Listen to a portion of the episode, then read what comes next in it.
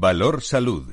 La actualidad de la salud en primer plano. Comenzamos en la radio y en Internet nuestro espacio de salud y sanidad con la reflexión, la opinión de nuestros contertulios, diversos en su procedencia, en un tiempo de radio, queridos amigos y amigas y comunicación que es diferente y que queremos compartir con ustedes.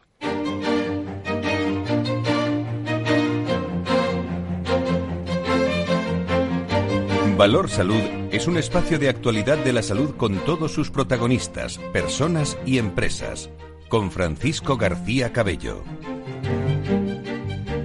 Muy buenos días, ¿cómo están? Sean bienvenidos todos ustedes en esta recta final, eh, día final de la semana. Espero que hayan llegado mm, muy cuidados todos. En este viernes 27 de septiembre les vamos a contar los temas más interesantes en el entorno de, de nuestra salud y sanidad como siempre, en compañía de, expertos en, eh, en, la materia.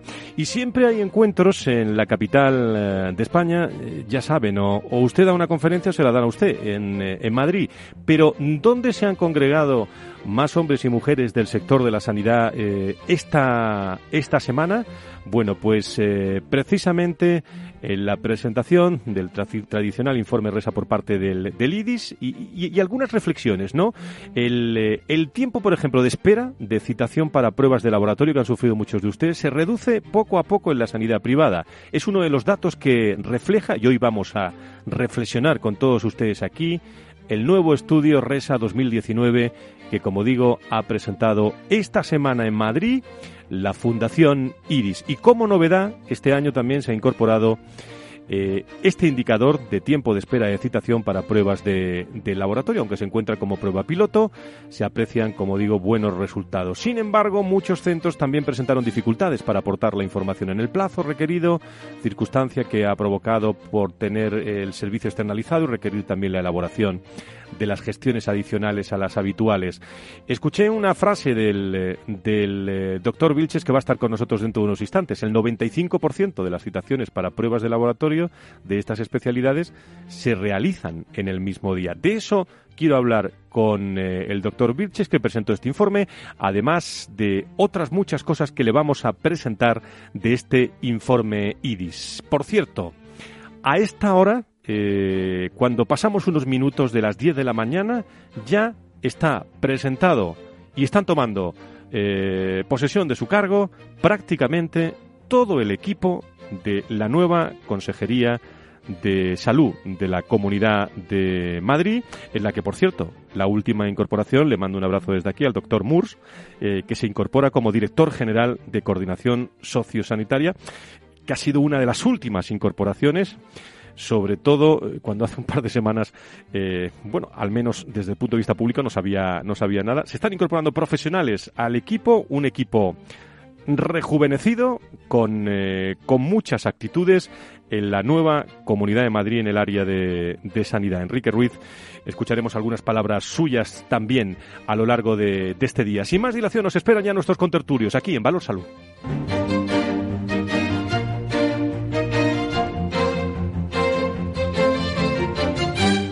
Pues vamos a comenzar en directo desde el estudio Naturgy, aquí en eh, Capital Radio, desde donde le estamos hablando esta mañana en la capital de, España. Don Carlos Ruz, secretario general de ASPE. Don Carlos, encantado de saludarle. Muy buenos días. ¿Qué tal? Buenos días, Frank. Bueno, muy interesante la cena que iba a decir compartimos, porque estuve yo también ayer en la, en la, en la cena en, Madrid. Cuéntela. Usted pues que... Muy interesante y solidaria, que yo creo que como una gran representación de lo que es la, la sanidad privada. Y ya, si quieres, luego comentamos un poco detalle de alguno de los premiados donde Hombre, yo por, por, la parte que me toca en sanidad privada, pues resaltaría a Pilar Serrano como mejor gestor en área privada, ¿no? En materia de enfermedades poco frecuentes.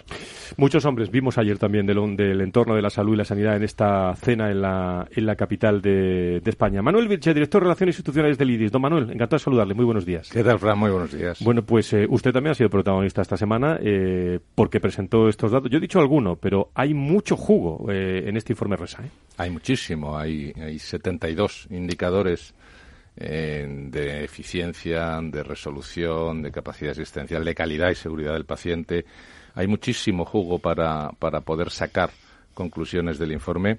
Y, y, este año además hemos hecho una novedad importante desde mi punto de vista y es que lo hemos hecho todavía más transparente si cabe porque hemos presentado el observatorio RESA, que es el, el acceso online a todos los resultados de todos los informes de manera abierta para que el público lo pueda consultar eh, en formato de gráfico, en formato de tabla, con un buscador, como prefieran. Y luego, además, eh, pensamos que teníamos que aportar algo más a los centros que hacen el esfuerzo de, darnos sus datos y les hemos permitido eh, la posibilidad de acceder a un área privada en la que van a poder compararse entre ellos, compararse con la media, compararse con, con entre uno y otro, eh, ver los resultados individualizados de cada uno de sus centros, algo que les va a permitir sobre todo tener eh, eh, feedback al respecto de cómo están haciendo cada uno de los centros las cosas y ver dónde se puede mejorar, que es el objetivo de cualquier informe de resultados sanitarios. Pues enseguida le pregunto muchas más cosas sobre esta presentación en eh, Madrid. José Luis Vaquero es director del Foro de Pacientes, está con nosotros en directo. José Luis, encantado de saludarte. Muy buenos días.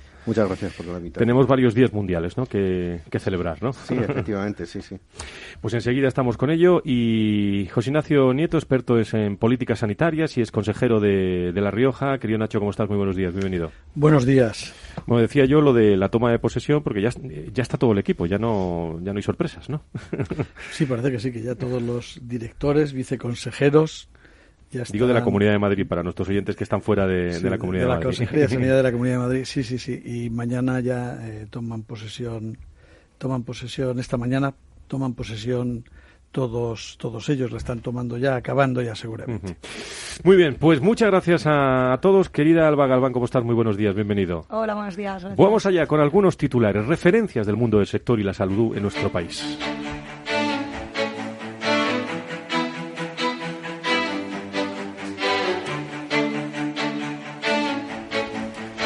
La nueva convocatoria electoral deja seis meses la sanidad en funciones. Eh, en principio, eh, María Luisa Carcedo, la ministra de Sanidad, todavía no sabe eh, si va a compaginar, bueno, su trabajo en funciones con el de esa candidatura, pero de lo que no cabe duda también es de que deja proyectos y medidas sanitarias que vamos a ver cuando se, se congelan. Esta es la primera, pero cuéntanos todas las noticias que hay en materia de salud y sanidad, Alba. Pues sí, Fran, volvemos también al tema de la listeriosis porque la Guardia Civil detiene a cinco personas vinculadas a la empresa Magrudis.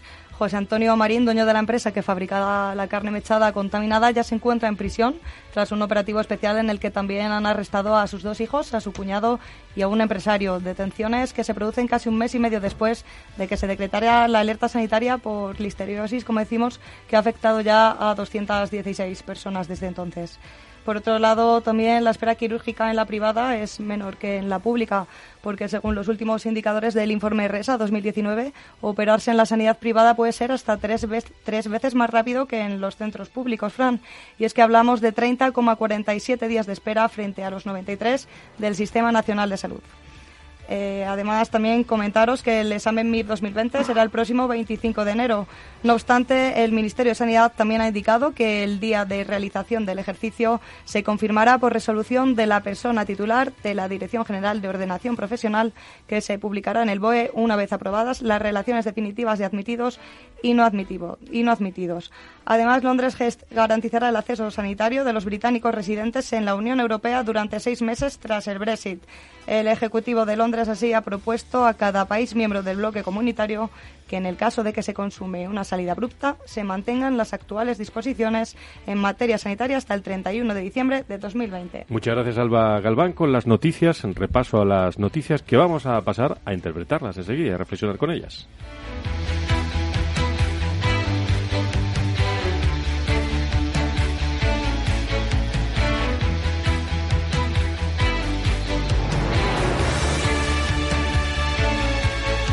Las noticias del mundo de la salud en directo. Pues vamos a reflexionar todas estas noticias con nuestros contertulios, con Carlos Ruz, con José Luis eh, Vaquero, con José Ignacio Nieto, con Manuel eh, Vilches. Decíamos, Manuel, que la noticia ha estado esta semana. La Fundación eh, IRIS presentaba ese informe RESA con una novedad, ¿no? La creación del Observatorio RESA. Exactamente. Ya, es la octava edición del informe de resultados eh, sanitarios de la sanidad privada eh, en España y pensábamos que había que avanzar. Y ese avance nos pareció que lo más eh, lo más importante que podíamos hacer era poner todos los datos todavía más a disposición de lo que ya estaban y no tener que recurrir a un informe escrito o a buscar el informe en papel o en PDF y así ahora mismo ya a través de la página web eh, y un banner específico de Observatorio Resa y cualquier persona puede acceder a ver los de este año y los de todos los años previos en estos, ya, como te comentaba antes, 72 indicadores. ¿no? Yo creo que es una de las novedades y en el marco de esta presentación del observatorio, eh, bueno, habéis dado a conocer datos muchos datos de este estudio RESA 2019, indicadores de resultados en salud de la sanidad, que para no pues tú sabes que en la radio los datos vuelan. Eh, mm. ¿Qué tres referencias podríamos dar a, nuestros oyentes de eh, que nos van a indicar tendencias eh, en el ámbito de nuestra salud y de nuestra sanidad que son referentes? Pues mira, yo creo que hay, hay grandes grupos y que a lo mejor de cada gran grupo se podría sacar uno de ellos, ¿no? Mm, uno de los más importantes, que, ya se ha comentado y porque ha salido en diferentes medios de comunicación y demás, es la espera media, que es la tercera parte eh, y es una espera, una espera quirúrgica electiva, es decir, que, todavía es menor. Hay un gran porcentaje de intervenciones que se realizan en un plazo muy inferior a ese, eh, porque el paciente decide cuándo operarse y, cuándo puede acoplar tanto su vida, su vida personal como laboral para el mejor desempeño de la misma. Y luego indicadores de resultados fundamentales, que es lo que, lo que realmente nos dice cómo estamos haciendo las cosas. Y en los indicadores de supervivencia, en, tanto en infarto agudo de miocardio, como en ictus, como en, hemorragia subaracnoidea, tenemos cifras magníficas, ¿eh? incluso, incluso algo mejores ¿eh? que las comparables porque este año también aumentamos la comparación tanto con los observatorios de Madrid como de Cataluña y con el grupo de, de X, que son los, los indicadores europeos de un grupo de 400 hospitales europeos de Alemania, Austria y Suiza, y estamos incluso mejor en alguno de estos casos, en pequeños porcentajes, lógicamente estamos hablando del 89, del 95, del 97% en infarto en las primeras 48 horas. Son cifras iguales, comparables e incluso en algún caso superiores a cualquiera de los observatorios de cualquier de los sistemas sanitarios más avanzados del mundo. ¿no? Mm, cifras clásicas, ¿eh? cuatro millones y medio de urgencias en menos de 30 minutos, que es algo que también se ha reseñado de manera, de manera significativa. Y luego los que continúan en las cifras que nosotros nos gustan, ¿no? Por ejemplo, iniciar eh, el tratamiento de un proceso oncológico en el entorno de las dos semanas, ya sea mama, ya sea pulmón, ya sea colon, o sea, cuanto más nervioso está el paciente, que es cuando le diagnostican un proceso oncológico, que la espera antes del tratamiento sea lo más baja posible. Y eso lo seguimos manteniendo y mejorando poco a poco cada año y es una de las cosas que más nos, más, nos satisface. ¿Qué te contó el consejero eh, que clausuró, por cierto, las jornadas de sanidad? Bueno, el consejero, afortunadamente, es un clásico ya en estas presentaciones. Eh, siempre nos ha apoyado en las mismas porque es un ferviente defensor de los resultados de salud como ejercicio de transparencia, ejercicio de comparabilidad y ejercicio de mejora, ¿no? Si, no te comparas con tus iguales no sabes cómo mejorar. Y desde luego estaba encantado de que hiciéramos el ejercicio, siguiéramos haciendo este ejercicio de transparencia año tras año y indudablemente Madrid es otra de, las pocas comunidades que sí que presentan resultados en salud, eh, con múltiples indicadores.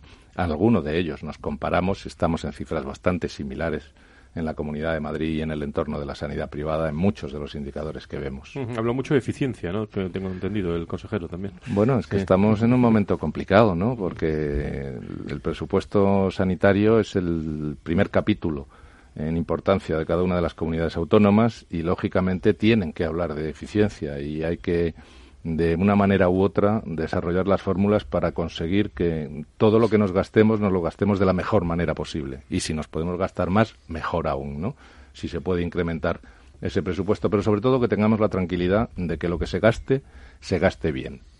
Y esa es la base para empezar una nueva una nueva relación porque tenemos que, que ser tenemos que ser realistas. O sea, el, sistema sanitario tiene problemas en este momento de financiación, de eficiencia, y hay que buscar las fórmulas para, para mejorarlo y bueno, en lo que podamos desde la sanidad privada y estaremos para apoyar. Informe abrimos tertulia. Carlos Rus, eh, con eh, José Luis Vaquero que nos acompaña, con eh, José Ignacio Nieto, adelante las reflexiones. Bueno, Manuel, yo primero daros la enhorabuena porque al final hacéis un trabajo yo creo que es muy importante para poner en valor la sanidad privada y, me gustaría pues, resaltar, preguntarte dos cosas, ¿no? Sobre tu opinión. Primero, oye, la sanidad privada siempre ha sido un referente en cuanto a la accesibilidad, en cuanto a la posibilidad de tener un acceso rápido, de la elección del profesional, de... Sí, lo sigue siendo, lo sigue siendo. y lo sigue siendo. pero lo que más me gusta en la evolución que estáis teniendo es que cada vez también se hablan de procesos que tienen una alta complejidad médica. Y que al final eh, hablamos de la sanidad rompiendo un poco ese mito de que lo, de que lo, lo, complejo se deriva a la, a la pública. Bueno, eso históricamente ha sido así, quizá hace 20 años fuera así. La evolución que ha tenido la sanidad privada en los últimos años ha hecho que cambie completamente ese paradigma. Eh, si te fijas en los últimos años, la incorporación de la tecnología más compleja se ha hecho siempre en el entorno de la sanidad privada. El primer PTRM que se incorporó fue en sanidad privada, las primeras terapias de protones que van a entrar van a entrar en sanidad privada. O sea, la sanidad privada está sujeta a competencia y como tal tiene que asegurarse de que primero da los mejores resultados a los pacientes porque los pacientes son soberanos a la hora de elegir y ese es un criterio básico. Si tú no le das lo mejor, el mejor profesional, la mejor tecnología, el último tratamiento, no te va a elegir. Y por eso la sanidad privada ha tenido un cambio tremendamente significativo en los últimos años y se ha puesto a primer nivel. Y además estos resultados lo confirman, porque tienen exactamente los mismos indicadores en supervivencia o en mortalidad, como queramos verlo, eh, que son los indicadores de resultados que realmente quieren ver los pacientes, ¿no? De, oiga, si yo tengo un problema y voy aquí, ¿me lo van a resolver? Pues mire, en este porcentaje de casos, sí. Y este porcentaje, afortunadamente, es altísimo. Enhorabuena. Sí, yo también quería felicitar el, el hecho de, de medir, ¿no? porque parece que da miedo medir y cuando se mide además solo se miden cifras. Y sin embargo habéis hecho un esfuerzo por medir calidad, resultados de calidad, que me parece que es lo, lo importante. ¿no? Y, eh, y yo además eh, creo que cuando hablamos de, de estas cosas, eh, hay otros sectores y, y, por ejemplo, el sector público, que también se fija en qué cosas hacen en el sector privado porque hay mucho que se puede aprender. Hombre, yo creo que podemos aprender todos de todos y aquí lo, lo importante es buscar las mejores prácticas y aplicarlas. Sí. O sea, yo no tengo ninguna vergüenza en copiar algo que estén haciendo mejor, al revés, ¿eh? es que voy a mejorar. Nos hemos preocupado muchísimo desde el principio por, por todo el tema de calidad y seguridad del paciente y lo evaluamos, lo evaluamos y hemos visto además una cosa curiosa, José Luis, y es que solo el hecho de evaluarlo hace que cada año ¿eh? más hospitales nos presenten sus políticas de, calidad y sobre todo políticas de seguridad para el paciente pues de prevención de úlceras por presión, de notificación de eventos adversos, de eventos adversos de medicación, el checklist quirúrgico. O sea, tú sabes lo tranquilos que nos quedamos cuando en el entorno del noventa y tantos por ciento largo ya tienen un protocolo de checklist que además podemos confirmar casi en la misma proporción que se ha realizado. Eso al final, a quien beneficia, clara y directamente es al paciente. Entonces, eh, cada año vamos a seguir ahí, porque los hospitales al final, cuando ven que los demás publican lo que hacen y que lo hacen bien, necesariamente tienen que mejorar. Y eso acaba beneficiando, como acabo de decir, al paciente. Nacho. Sí, eh, la verdad que venís haciendo ya hace mucho tiempo este, este estudio con un con un importante resultado cada vez mejor, cada vez es eh, más detallado, con más eh, indicadores, con datos mejor medidos y, y, bueno, también es verdad que el sistema público cada vez tiende a medir más, aunque todavía yo creo que en ese sentido debería fijarse un poco más en un estudio como este para algunas cosas ponerlas más, más en valor, ¿no? Eh, sigue siendo una pena, me parece a mí, que con esos resultados y con la comparación o no de los mismos, pues eh, sigue habiendo todavía. Y eh, muchas eh, personas, a veces con responsabilidades en materia de la, de la sanidad en este país, que no se den cuenta de esta, de esta situación. O bueno, o quizás sí se dan cuenta pero no quieran reconocerlo, con lo cual se sigue hablando mucho más. en lugar de hablar de eficiencia, como tú decías, que es algo fundamental, absolutamente fundamental, en muchos aspectos de la vida, pero sobre todo en la sanidad. Y yo eh, creo que allí por el año 2011-2012 lo aprendimos muy bien, a pesar de que algunos lo negaban, lo ah, ah. importantísima que era la eficiencia y que además se puede conseguir si tienes eh, el cuidado debido, tomas las medidas correspondientes y tienes muy en cuenta los datos, porque si no es imposible medir la eficiencia y en lugar de eficiencia lo que se sigue hablando permanentemente es de deficiencia de muchas cosas, especialmente económica, que posiblemente existe, pero con Mm, nunca será suficiente posiblemente. En muchos años esa esa financiación seguirá habiendo una deficiencia de financiación en la pública y posiblemente en la privada pero eh, desde luego lo que sí se puede conseguir y mejorar siempre es la eficiencia. Sin lugar a dudas eh, tenemos que tener claro que una utilización óptima de los recursos en situaciones de demanda infinita, como es el servicio sanitario, que siempre va a seguir creciendo, no los podremos financiar ¿eh? porque no vamos a poder ir incrementándolo. Entonces, habrá que buscar la fórmula para que aquello que hagamos lo hagamos de la mejor manera posible y de la más Aquella, aquella fórmula imposible de que con menos se puede hacer más. Vamos a seguir hablando de, este asunto, del informe RESA, después de eh, la pausa, después de esta primera pausa. Es que da para mucho todos los datos presentados esta semana y que estamos desgranando aquí en Valor, en Valor Salud. Me esperan invitados sobre Alzheimer para hablar de investigación y de, y de cáncer y enseguida hablamos de un congreso que reúne eh, a los oftalmólogos en, en la capital de España.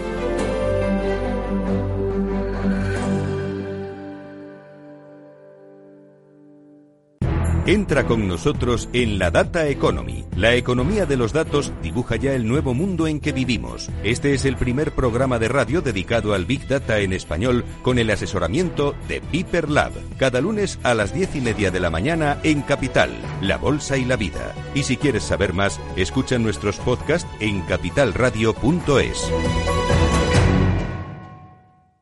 Riesgo 6 de 6. Este número es indicativo del riesgo del producto, siendo 1 indicativo del menor riesgo y 6 del mayor riesgo. ¿Te interesa la bolsa? Invierte en acciones y ETFs por solo 0,10% y sin costes de custodia. Vente al broker mejor valorado por sus clientes según Investment Trends y al mejor broker para operar según Rankia. ¿Necesita a alguien que le ayude a seleccionar los fondos adecuados de acuerdo al momento en el que se encuentra el mercado? ¿Se siente desbordado ante la abrumadora oferta de fondos de inversión? ¿No sabe cómo gestionar la gran cantidad de información financiera disponible? Los analistas de Arquia Profim Banca Privada le ayudarán a ordenar la información para escoger los mejores fondos en cada momento. Nuestra prioridad son sus intereses, porque nuestro mejor activo es la confianza de nuestros clientes. Arquia Profim Banca Privada. A continuación, podrán disfrutar de la obra clásica compuesta por Beethoven, en Do menor, durante su madurez. El arte es solo para unos pocos. ¿O no? Con la inversión ocurre lo mismo. Renta 4 Banco te ofrece más de 500 cursos de inversión gratuitos para todo tipo de inversores. Entra en r4.com e inscríbete. Renta 4 Banco, tu banco especialista en inversión. Capital Radio se desplaza a Barcelona el próximo 9 de octubre, donde analizará en una jornada gratuita de 6 y media a 8 de la tarde las principales claves para invertir en los mercados. Nos acompañarán BMO Global Asset Management, Arquia Profim Banca Privada, Aberdeen Standard Investments y Universe Asset Management. Reserve su plaza y asista al programa en directo conducido por Luis Vicente Muñoz llamando al 91 283 33 33 o en el mail eventos arroba el 9 de octubre de 6 y media a 8 de la tarde en el NH Collection Gran Hotel Calderón, Rambla Cataluña 26, Barcelona.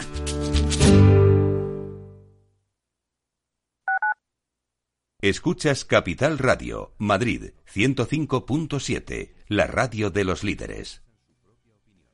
Esto te estás perdiendo si no escuchas a Luis Vicente Muñoz en Capital, La Bolsa y la Vida. Lo malo que tiene tal vez la bolsa, que es un mercado precioso, es que es muy objetivo y muy cruel. No te confundas. Capital, La Bolsa y la Vida con Luis Vicente Muñoz, el original. ¿Qué le diría Cervantes al presidente del gobierno o Voltaire a la oposición? Descúbrelo junto a toda la actualidad cultural en el Marca Páginas, en Capital Radio, los viernes a partir de las 8 de la tarde. El Marca Páginas, con David Felipe Arranz, porque la cultura también puede ser divertida.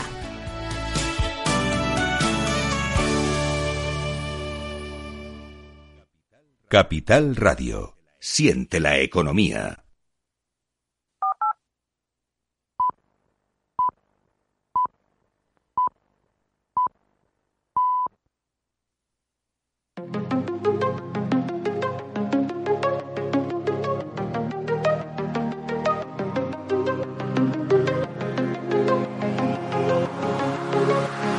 Valor Salud.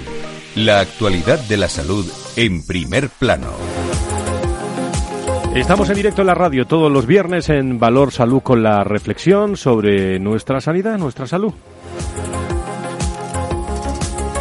Y con agradecimiento a todos nuestros colaboradores desde IDIS, desde ASPE, eh, COFARES, eh, la Asociación de Pacientes y todos los hombres y mujeres eh, que a lo largo de toda la semana pues eh, nos vemos, pero también nos, eh, nos llaman, pues iba a decir, inquietándose por algunos temas y por otros aportando ideas sobre el estado de nuestra salud y nuestra sanidad. Me esperan invitados sobre Alzheimer, eh, también sobre el Día Mundial, José Luis, que, que tenemos varios. El 21 fue el Día Mundial de Alzheimer y donante de médula y cordón umbilical. El 24, Día Internacional de la Investigación del Cáncer, del cáncer que de eso vamos a hablar. Y, y el 29, el, del corazón. el Día Mundial del Corazón y la, retinosis pigmentaria. ¿no? Vamos a hablar de, de, todo, de todo eso, pero no sé si se queda algo en la tertulia porque luego no lo van a recuperar, ¿no? No sé si quieren hablar algo de, de las elecciones o, o, lo dejamos para otro momento. ¿eh? Yo, yo, por utilizar las elecciones y las matemáticas que están también de moda. Digo porque están ahí a la vuelta de la esquina. yo, yo, siento repetirme porque es un tema que desgraciadamente hemos hablado al menos cinco veces. Pero yo hice la media hace años y decía, oye, ¿cuánto dura un ministro de Sanidad en este país? Y dice, dos años. Y ahora llevamos dos años y medio, cinco. Cinco. O sea, Ana Mato, Yo, Alonso, yo, en un momento Dolor tuve hecha la cuenta. Ahora Mon Carmen Montón y ahora tenemos a la ministra Carcedo, que posiblemente sea la que la que continúe o no, ¿no? Porque ya vemos los resultados de las encuestas. Pero no se puede trabajar así, en avanzar. Es muy difícil. En un modelo sanitario, Manuel, eh, José Ignacio, que es que estamos con necesidades urgentes. ¿Qué modelo? Eh, buena pregunta. Tenemos, tenemos que plantear que, como decía antes, la sanidad es la primera partida de gasto de cada comunidad autónoma. Y eso implica eh, unas obligaciones importantísimas. Parece que lo que nos viene en ámbito económico no es precisamente halagüeño. No es precisamente halagüeño. Y desde luego la situación que tenemos ahora mismo en el sistema, con la geriatrización que hemos tenido de los pacientes, que cada vez afortunadamente, porque en este país somos somos longevos, cada vez son más mayores, cada vez son más crónicos, cada vez tienen más patologías y cada vez demandan más servicio y más asistencia. O nos replanteamos el modelo ¿eh? y para eso hace falta una coordinación general, un Ministerio de Sanidad y una potente. interlocución que, que permanezca mínimo mínimo más de seis meses. Y por encima de entornos partidistas, que es que luego también entramos en, en, en momentos y en cosas que no son las que deberían ser. Mm. Esta tiene que ser una discusión muy técnica, muy basada en lo que realmente necesitamos ¿eh? por encima, insisto, de ideologías, de condicionantes políticos y, tal. y eso lo veo. El, el, paciente, José Luis, sufre esta indefinición de nuestra salud y sanidad? Hombre, sin duda. Yo creo que ahora mismo las comunidades autónomas, aunque tienen transferidas estas. Eh, eh, estas eh, atribuciones, sin embargo, también se ven eh, muy ralentizadas precisamente por la falta de un gobierno central estable. Eh, y, y, luego algo también que me parece importante es que estamos viviendo un ir y venir de, de, políticos y, y, esto no, no da estabilidad ni, ni hace que los compromisos que estás adquiriendo hoy tengas confianza en que se van a, eh, a que van a ser duraderos, ¿no? Y esto yo creo que al final limita a todos los actores de la, de la sanidad. Bueno, pues eh, eh, veremos el día 10 de noviembre, a ver qué, digo, qué nuevo ministro vamos a, o ministra vamos a, a tener. Como decía, se han celebrado días mundiales, eh, y de, dime algo del Día Mundial del Alzheimer, que aunque pasó, pero se ha dedicado mucho tiempo a, bueno, a esta jornada. Da, daros cuenta que el Alzheimer es una enfermedad eh, neurodegenerativa que va creciendo a medida que incluso la población va envejeciendo, evidentemente, ¿no? no tiene cura, y ahora mismo yo creo que lo mejor que se puede hacer es diagnosticarla cuanto antes pues para parar su, su evolución. Y de esto hay que sensibilizarse. Hay que sensibilizarse porque a lo mejor pequeñas señales son las que a un paciente ya le deben hacer sospechar que, pudiera estar sufriendo las primeras etapas. ¿Cuánta ayuda eh, necesitan estos enfermos? De, de, profesionales, de la propia familia y de todo. ¿Cuánta ayuda necesitan los enfermos, sin duda? Sí, sí. ¿Cuánta ayuda necesitan sus propios cuidadores? Porque es una enfermedad que, que desgasta muchísimo también al entorno. Daros cuenta que es una desgracia para el paciente, pero quizás sea el que menos la percibe. Me gustaría saber quién les ayuda y, los que les ayudan, eh, cómo lo están organizando. Guillermo Molina es director general de Feliz Vita. Eh, Guillermo, ¿cómo estás? Muy buenas tardes. Muy buenas tardes. Bueno, en, eh, en primer lugar, en cinco años la empresa, vuestra empresa ha resuelto las necesidades asistenciales de más de 800 personas y sus familias en Madrid y en Barcelona y de ellas el 65 padecen Alzheimer. Efectivamente. ¿Cómo lo habéis hecho? Pues con mucho amor.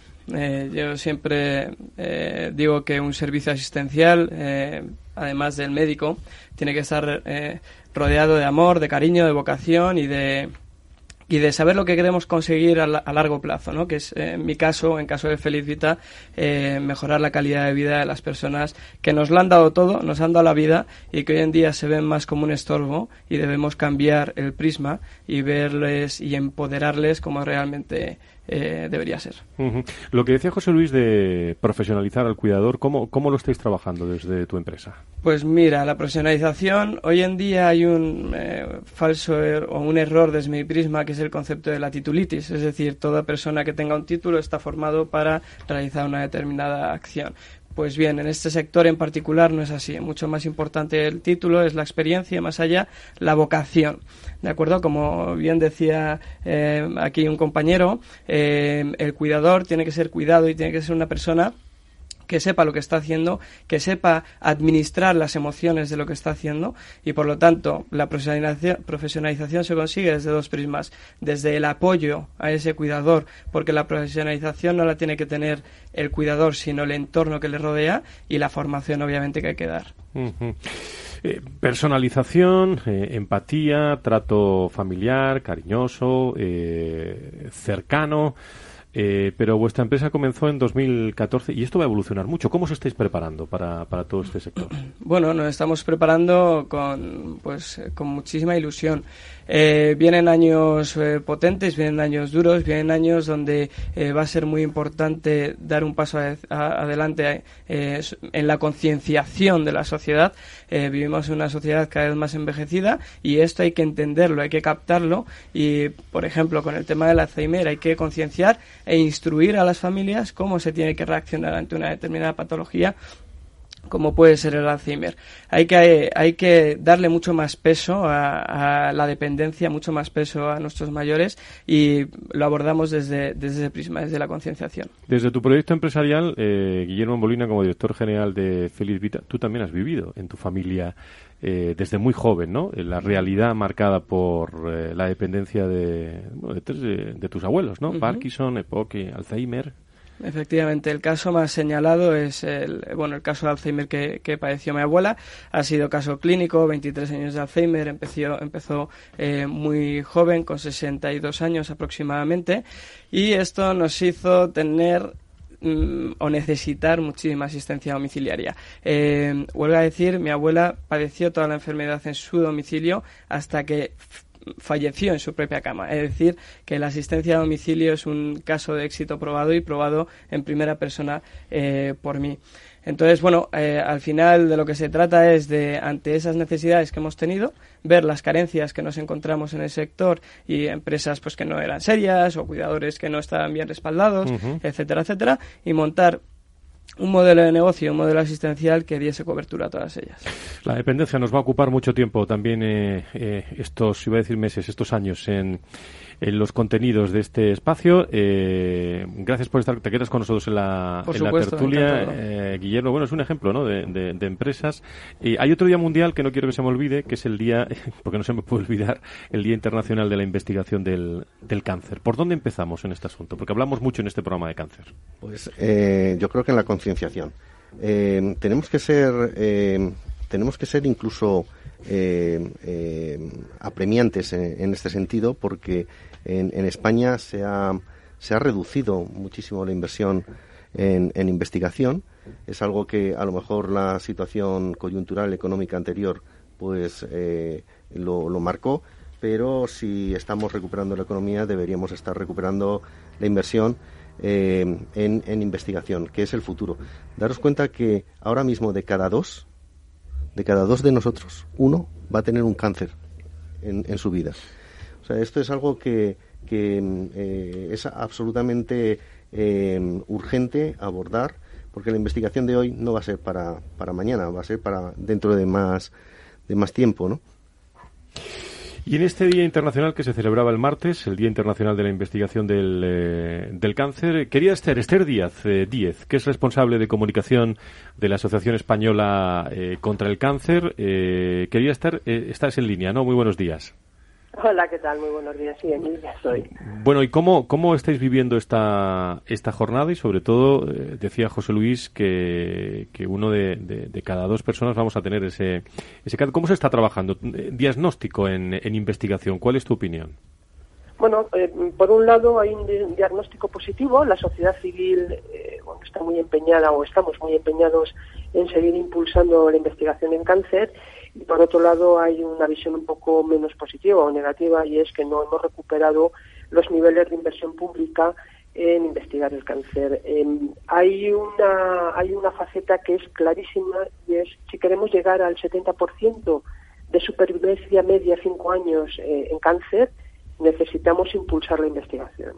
Y con relación a esto, desde la Asociación Española contra el Cáncer hemos venido solicitando un plan nacional de investigación en cáncer que coordine todos los esfuerzos que se hacen en España y que, por supuesto, aumente, por lo menos duplique para el año 2030 la inversión que se hace o que se ha hecho en los últimos 10 años, que han sido 1.550 millones de euros, por lo menos, al menos, alcanzar los 3.000. Dime una cosa, y no te pongo ningún compromiso. Esta indefinición política que hay no frena eh, la investigación ni estas políticas de investigación de cáncer, ¿no?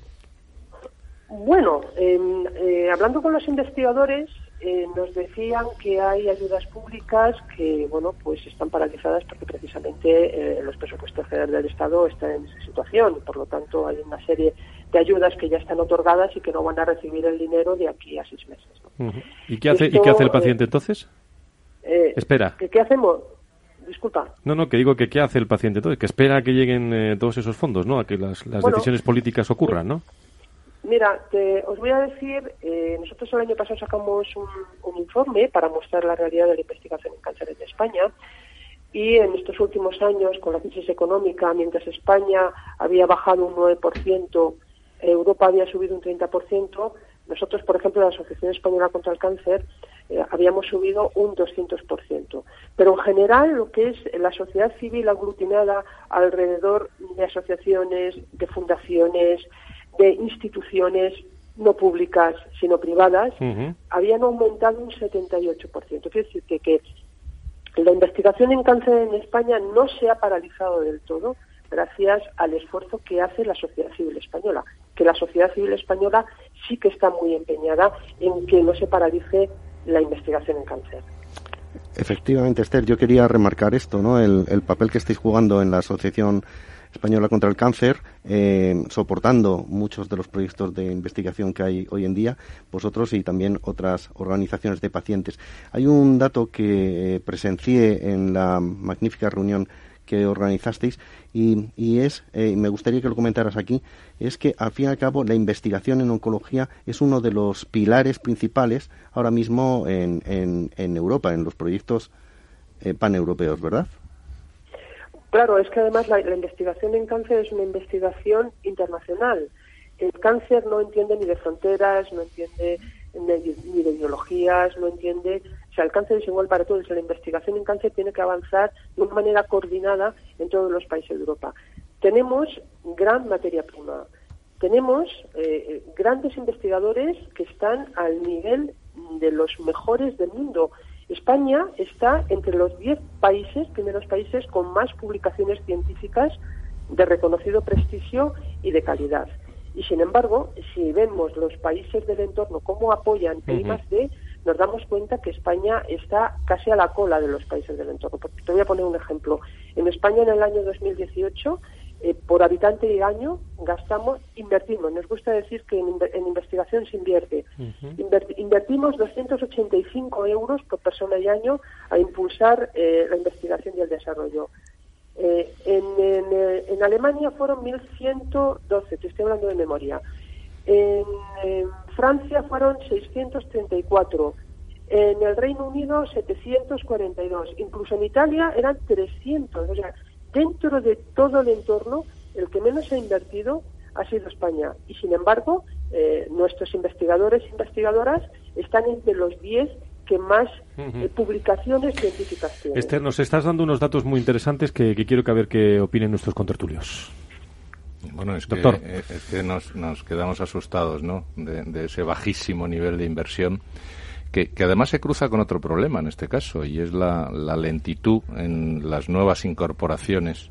Una vez que se tiene ya finalizado el proceso investigador, lo que tardamos en incorporar los nuevos tratamientos ¿eh? y, sobre todo seguramente condicionado por el precio de estos nuevos tratamientos, ¿no? que procesos de investigación tan largos acaban conllevando gastos muy significativos y, de alguna manera hay que buscar el retorno. Eh, mm, yo una, una pregunta porque me llama mucho la atención que estemos en el top ten de, investigadores, pero sin embargo luego siempre tenemos, nosotros hacemos un, informe también de investigación en, global y lo que vemos es que hay muy poca repercusión en el número de patentes que se hacen después, que es lo que al final podría de alguna manera revertir y dar autosuficiencia al sistema y que pudiera mm, de una manera u otra tener algún modo de autofinanciarse, ¿no? ¿Por qué, ¿Por qué crees que tenemos tan pocas patentes cuando estamos investigando tanto y tan bien? Adelante, Esther. Yo, yo creo, yo creo, es una opinión que, que creo que está extendida y es, al final, en esta travesía del desierto, cuando ya hemos pasado de la investigación básica y estamos ya a esta, hemos descubierto esa molécula que puede yo creo que por parte de los del país, en este caso en España, no hay el entorno adecuado para que se apueste desde la, la empresa privada, por ejemplo, o, desde otras instituciones porque se apueste para que los propios investigadores, los propios centros de investigación puedan impulsar esa patente. Y además, yo creo que hay un concepto que, que está muy extendido y es que parece ser que el tratamiento del cáncer solamente lo cura el fármaco, cuando no es así cuando no es así. Estoy hablando exclusivamente del cáncer.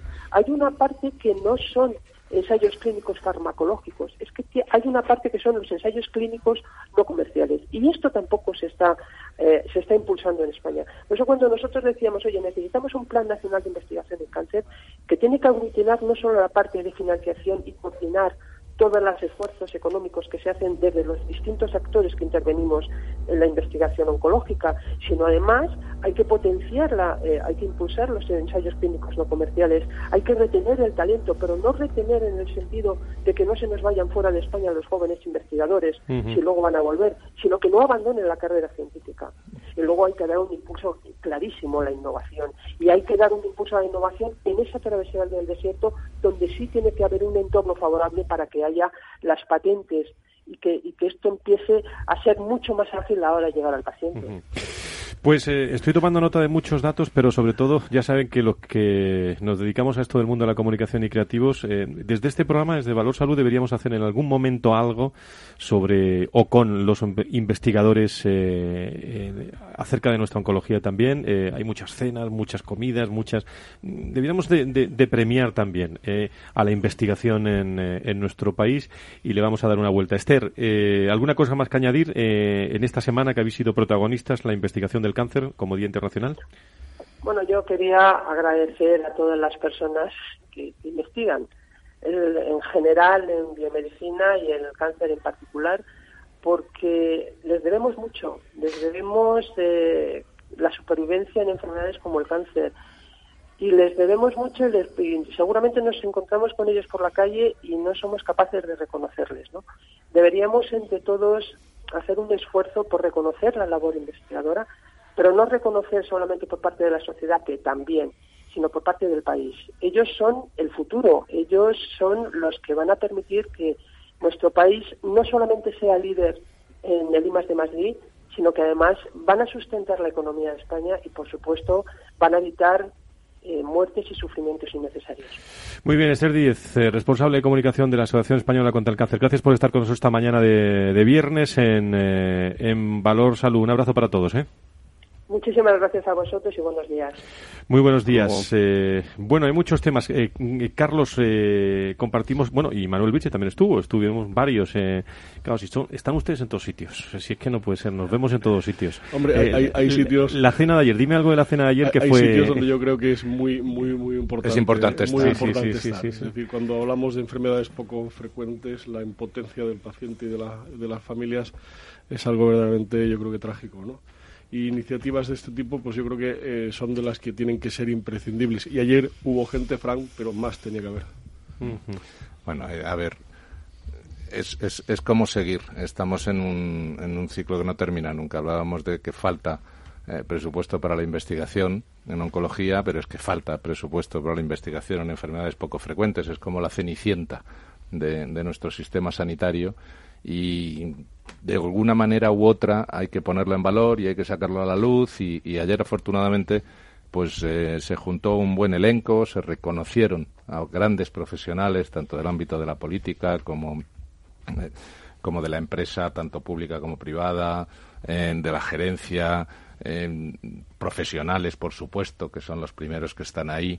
Mm, y yo creo que esto lo tenemos que hacer y lo tenemos que hacer mucho más mucho más, para que eh, aumente la concienciación y, a ser posible, y ojalá aumente la financiación en investigación también de enfermedades poco frecuentes. Esta mesa, como digo, eh, y lo digo al final del programa, con Carlos Rus, con José Luis Vaquero, con José Ignacio Nieto, con Manuel Vilches, decía yo que, sois ustedes muy importantes porque estáis en, en, todos los sitios donde la salud y la sanidad es eh, destacada, pero hablábamos de la cena de ayer, eh, en la que había muchos hombres y mujeres del sector de la salud y, de la, salud y la sanidad, los, el informe RESA, estabais todos los que tenéis que estar. ¿Qué se comenta, queridos amigos, en los corrillos de la salud y la sanidad, eh, ya no del tono político, sino díganme cosas optimistas para los oyentes de eh, nuevas tendencias. ¿Qué, se comenta de verdad? Díganme la verdad de lo que se comenta, Juan Carlos. Pues mira, por ejemplo, yo creo que esta, esta, máquina de protones que hemos comentado alguna vez que va a poner en marcha Yaquirón y, y la que es algo puntero, pues por ejemplo, es algo que va a, dejar, va a hacer que hoy en día muchos pacientes de la Comunidad de Madrid que se tienen que marchar a París a recibir este tratamiento lo reciban en nuestro país. Y como estos de Madrid, otros muchos de España. Y, yo creo que es algo muy muy positivo. El informe de IDIS yo creo que también ha sido un balance cada vez más positivo, fundamentalmente porque Manuel lo ha dicho o lo ha dejado entrever. Eh, el hecho de medir está haciendo que se exija. Sí. Y, está haciendo que, se dé una mejoría eh, puntera. No existe una gran preocupación a nivel político en el ámbito sanitario. Yo creo que después de cinco cambios estamos más o menos planteando que al final nos necesitan, eh, aunque no les guste. ¿no? Es que los volúmenes cantan. O sea, ahora mismo en la sanidad privada con 11 millones de personas eh, atendidas y un volumen asistencial del entorno, comunidades eh, en las más importantes por encima del 30-35% hasta el 40 y más del 40% de actividad asistencial en algunas comunidades, necesariamente tiene que ser escuchada, necesariamente tiene que contarse con ella.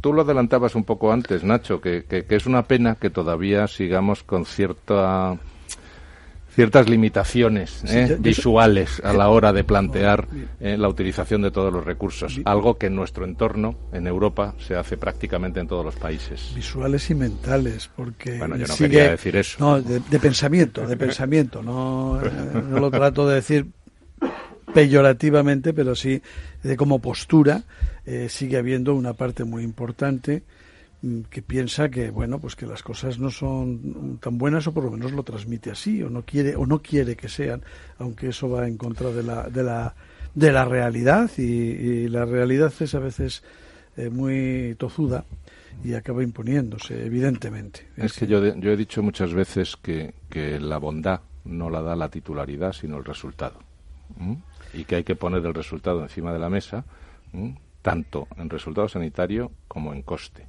Y a partir de ahí eh, te diré, tú eres realmente bueno en cualquiera de los entornos, público, privado y demás.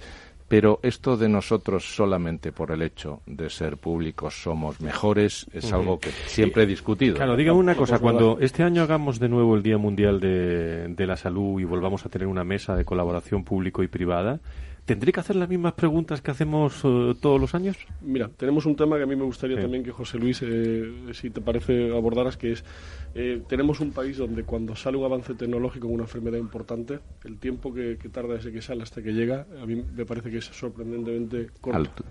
Mm, corto. Sí, es decir, ¿Corto? Cuando, cuando se ha dado un medicamento que ha sido tremendamente innovador, que el que llega a España no ha sido un retraso. Cuando se está dando una tecnología desde un punto de vista eh, de una máquina, el tiempo de, acceso a España, yo creo que, perdonadme, situaros donde estamos, ¿eh? Estamos en el primer mundo, ¿eh? Sí, sí, sí, sí. O sea, el tiempo de que, tarda en llegar aquí un ensayo médico que está funcionando en una enfermedad, por ejemplo, de carácter poco frecuente, como se comentaba, también es corto. Es decir, tenemos sí, pero una cosa es la aprobación y otra la financiación. Eso es. Que eso no es tan corto. Claro. el problema. ahora mismo ya en España, cuando, o sea, cuando en Europa está aprobado un, fármaco, pues ya lo está aprobado en España. Ahora el problema es que efectivamente se tiene que financiar, se tiene que negociar el precio.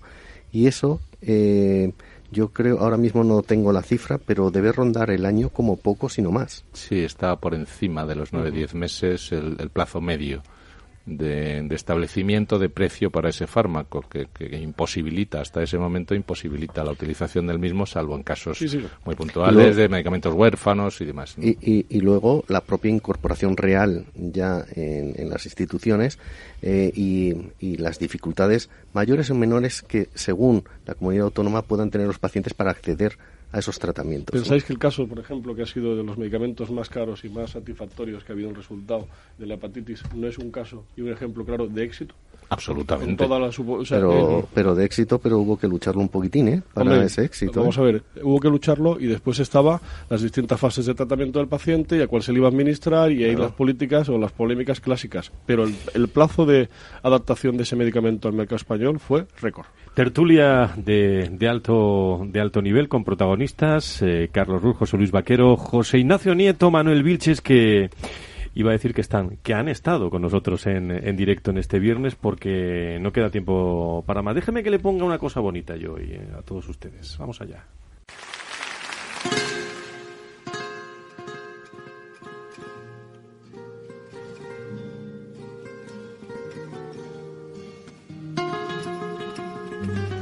Miradme, miradme, pero sé que os va a gustar, digo a todos los contertulios, ¿eh?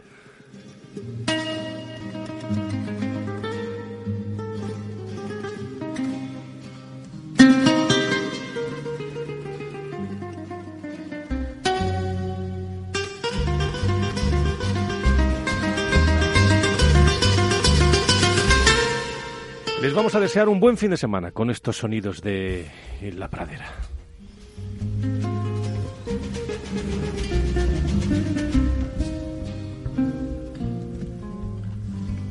Déjame que te cuente Limeña. Déjame que te diga la gloria yo no sé si la música mansa a las fieras, eh, pero esto, esto siempre era un gusto escucharlo, sobre todo a las puertas del fin de semana, ¿no, Nacho? ¿Eh? Sí, sí, sí, indudablemente, y además nos recuerda que siempre nos quedan cositas para poder seguir hablando la semana que viene. Que te espero el viernes, que te espero siempre el algo pendiente. Ahora que aún perdura el recuerdo. Querido José Luis, más días mundiales de salud, más pacientes el próximo viernes aquí en Valor Salud. Gracias. Muchas gracias. Y me lo pasé muy bien contigo ayer en la cena, ¿eh? don Carlos Ruz, secretario general de la Patronal de la Sanidad Privada en España. Muchísimas gracias. ¿eh? Gracias a vosotros, buen fin de semana.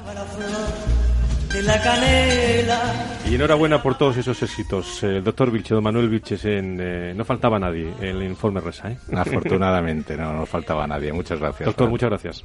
El puente a la Alameda menudo pie la lleva por la vereda. Y a todo el equipo de producción eh, que hace posible este programa, desde Capital Radio el viernes, más a Luis Sanidad con todos, eh, con todos ustedes y con buena música para, para acabar. Buen fin de semana, adiós.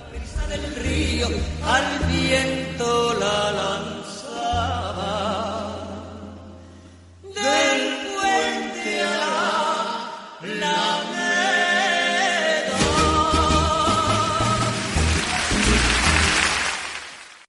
En CX Loyalty llevamos más de 40 años trabajando para conocer y comprender a los consumidores. Gracias a esto, somos líderes mundiales en diseñar, crear y gestionar programas de fidelización para algunas de las empresas más grandes del mundo. Desarrollamos propuestas de valor para mejorar el día a día de las personas y por eso, desde CX Loyalty, queremos ayudarte a que te encuentres más seguro con nuestro Consejo de Ciberseguridad, todos los lunes a las 19.30 horas en el Afterword de Capital Radio. No te lo pierdas.